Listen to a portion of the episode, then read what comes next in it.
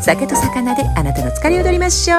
う。こんにちは。お昼12時開店の魚屋スナック本日も無事開店いたしました。えー、築地仲買人を25年近くしてました。今は YouTube でえー、とお魚とかブログうん？YouTube とかブログで、えっと、魚とかね、魚市場の話をしてます。築島と申します。元築地の仲買人でございます。こっちのね、音声ラジオ、魚屋スナックっていうのはね、お酒が好きで、お魚が好きな方にのんびり聞いていただけたらいいなと思うようなね、魚の話をしてます。魚市場の話とかね。あとはお買い物の役に立つようなことが最近多いですね。コロナ禍で、えっ、と、巣ごもりで皆様本当にね、美味しいものを家で食べるっていうことがもう楽しみにしかなってないのでね、私なんかも特にそうそうなんですよ。なので、そんなお手伝いが、お買い物のお手伝いができるような話もしてます。魚やスナックでございます。聞いてくださってありがとうございます。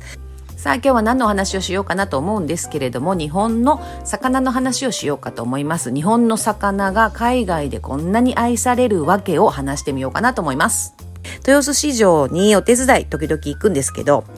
その時に、この間もちょっと行ってきて、元気ないなぁという、あの、中貝さん頑張れって応援したいと思ってもう、いつも見てるんですけど、うちのおじさんおばさんなんかもね、あの、豊洲でお店やってて、まあ、元気がなくてね、もうどうやったら応援してあげられるかなと思って一生懸命ね、魚とか大市場の話をこうやってしてるんですけど、えっ、ー、と、そんなね、中貝さん、元気のいい中貝さん、元気のない中貝さんっていうのが結構構、あのはっきり分かれてましてね、最近。何がそんな違うのかっていうとね、元気がいいのはね、海外出しをしてる中貝さんなんですよ。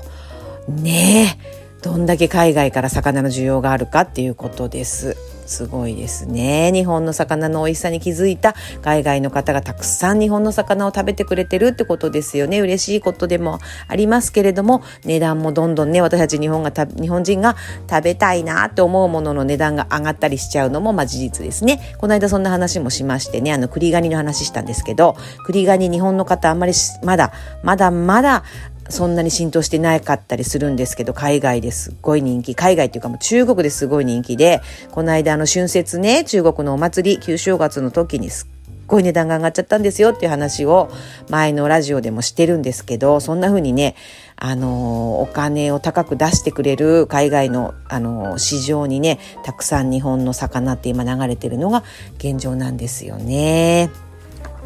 で、よくよく考えてこう見てるとどうしてそんなに日本の魚は海外で人気なのか、それはまあ美味しいのもちろん当たり前なんですけれども、一つはこのね、日本の魚に対する愛情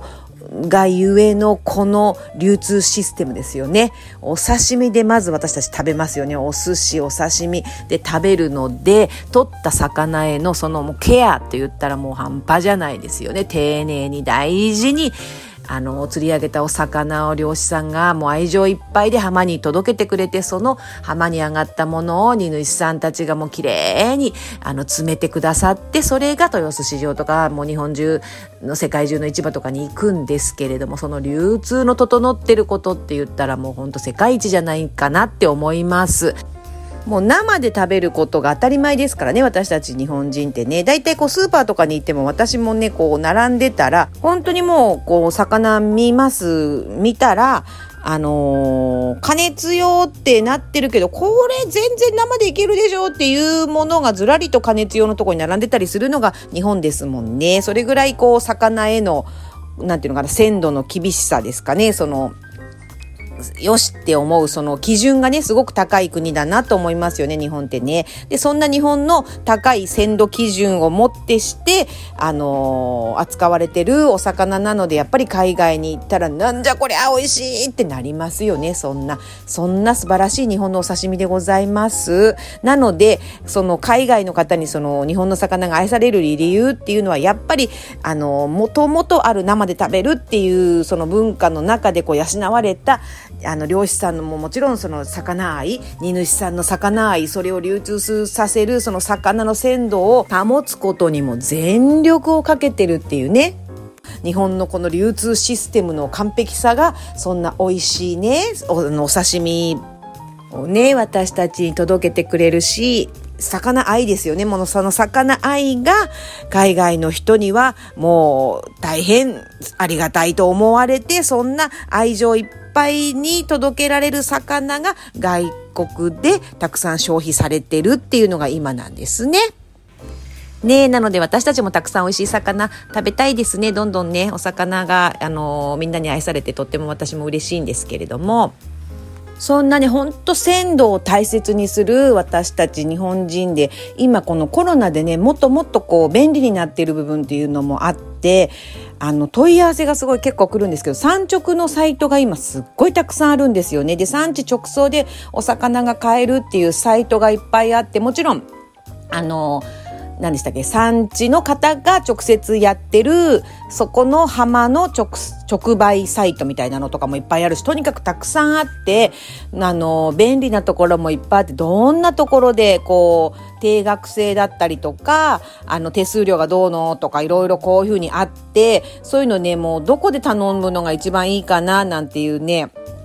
問い合わせとかが結構来るんですよね。で私いつもお伝えしてるのはあのー豊洲市場 .com さんのあのフードロスに取り組むあの考え方もとっても好きなので応援してますっていうのとあと豊洲市場豊洲じゃない、えっと、築地場外市場のお取り寄せ市場っていうのがあってあの公式のお取り寄せサイトがあってすごくあの豊洲の仲買さんがあのお店をねずらっと並べてたり築地場外市場にあるお店の品物がたくさん買えたりっていうすごい魅力的なあのあるんですね。取り寄せのサイトがね。で、他にもだから産地直送が買いたいっていうね、お友達のあれをこう、もう質問をギュッとまとめて、もう比べてみたのがあるのでね、そんなブログも書いてあります。もしご興味ある方見てみてください。ね、そんな産直サイトをこう上手に使うと、さらにこうね、鮮度の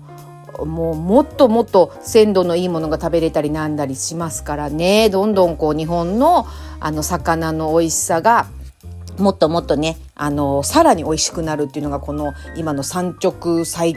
直ブームですよね。なんかそうなってくると豊洲市場とかあの仲買のまた存在の意義とかになっちゃうんですけどそれはまた違う別の回でもお話ししてましてあの仲買さんっていうのはあの大切なんですよっていうねあの話をしてるラジオ回もありますのでねそんなのも貼っときますのでぜひご興味ある方聞いてみてください。さあそんなねあの今日は、えーと世界から愛される日本人の魚愛のお話をしてみました。